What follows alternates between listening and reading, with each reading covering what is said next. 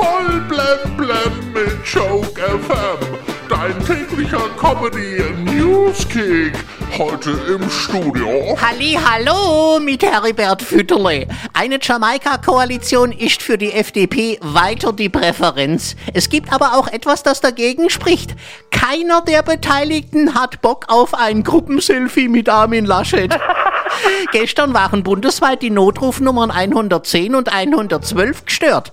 Als es dann wieder normal lief, gingen erstmal unzählige Notrufe ein, die darauf hinweisen wollten, dass die Notrufnummern nicht funktionieren. Drei Tage nach der Bundestagswahl hat auch Armin Laschet endlich dem Wahlsieger Olaf Schulz gratuliert. Und zwar per Brief. Wahrscheinlich hat es so lange gedauert, weil Laschet den Brief aus Jamaika geschickt hat. Der FC Bayern hat gestern Dynamo Kiew dermaßen vom Platz gefegt. Man hätte meinen können, sie seien von der Münchner Stadtreinigung. Heute ist Weltschifffahrtstag. Ja, den Weltschifffahrtstag begeht man am besten mit ganz viel Alkohol. Erst muss man davon ständig schiffen, dann hat man ordentlich Seegang und am nächsten Morgen ist man seekrank. Ja, der erste E-Rolls-Royce hat den Namen Spectre, so wie der James Bond-Film. Dabei ist Spond eigentlich bekannt für Aston Martin, aber in einen Rolls passen nun mal mehr Bond-Girls.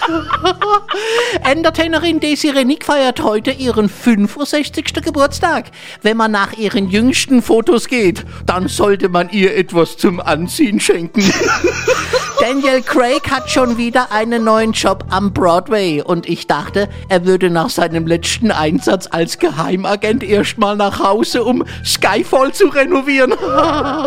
Kommen wir noch zum Wetter. Ja, Süddeutschland freut sich über den goldenen Herbst, aber im Norden wurde es ungemütlich wegen Tief Yogi. Ja, das war das übelste Yogi-Tief seit der Fußball-EM.